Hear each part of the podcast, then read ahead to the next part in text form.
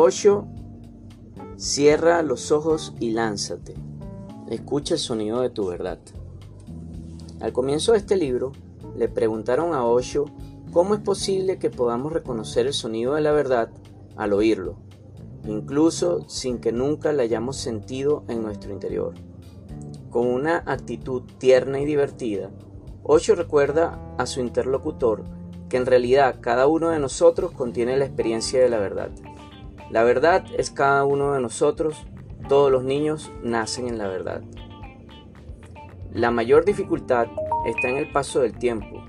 Perdemos la pista de esa verdad que se encuentra en nuestro interior y nos movemos por el mundo con todo tipo de problemas e inseguridades.